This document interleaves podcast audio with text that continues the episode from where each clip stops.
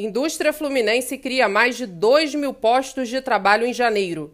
De acordo com a análise da Firjan, a partir da plataforma Retratos Regionais, a construção civil teve o maior saldo de vagas no período, seguida pelo segmento de manutenção, reparação e instalação de máquinas e equipamentos. Entre as regiões do estado, o maior destaque na criação de postos de trabalho industriais foi o leste fluminense.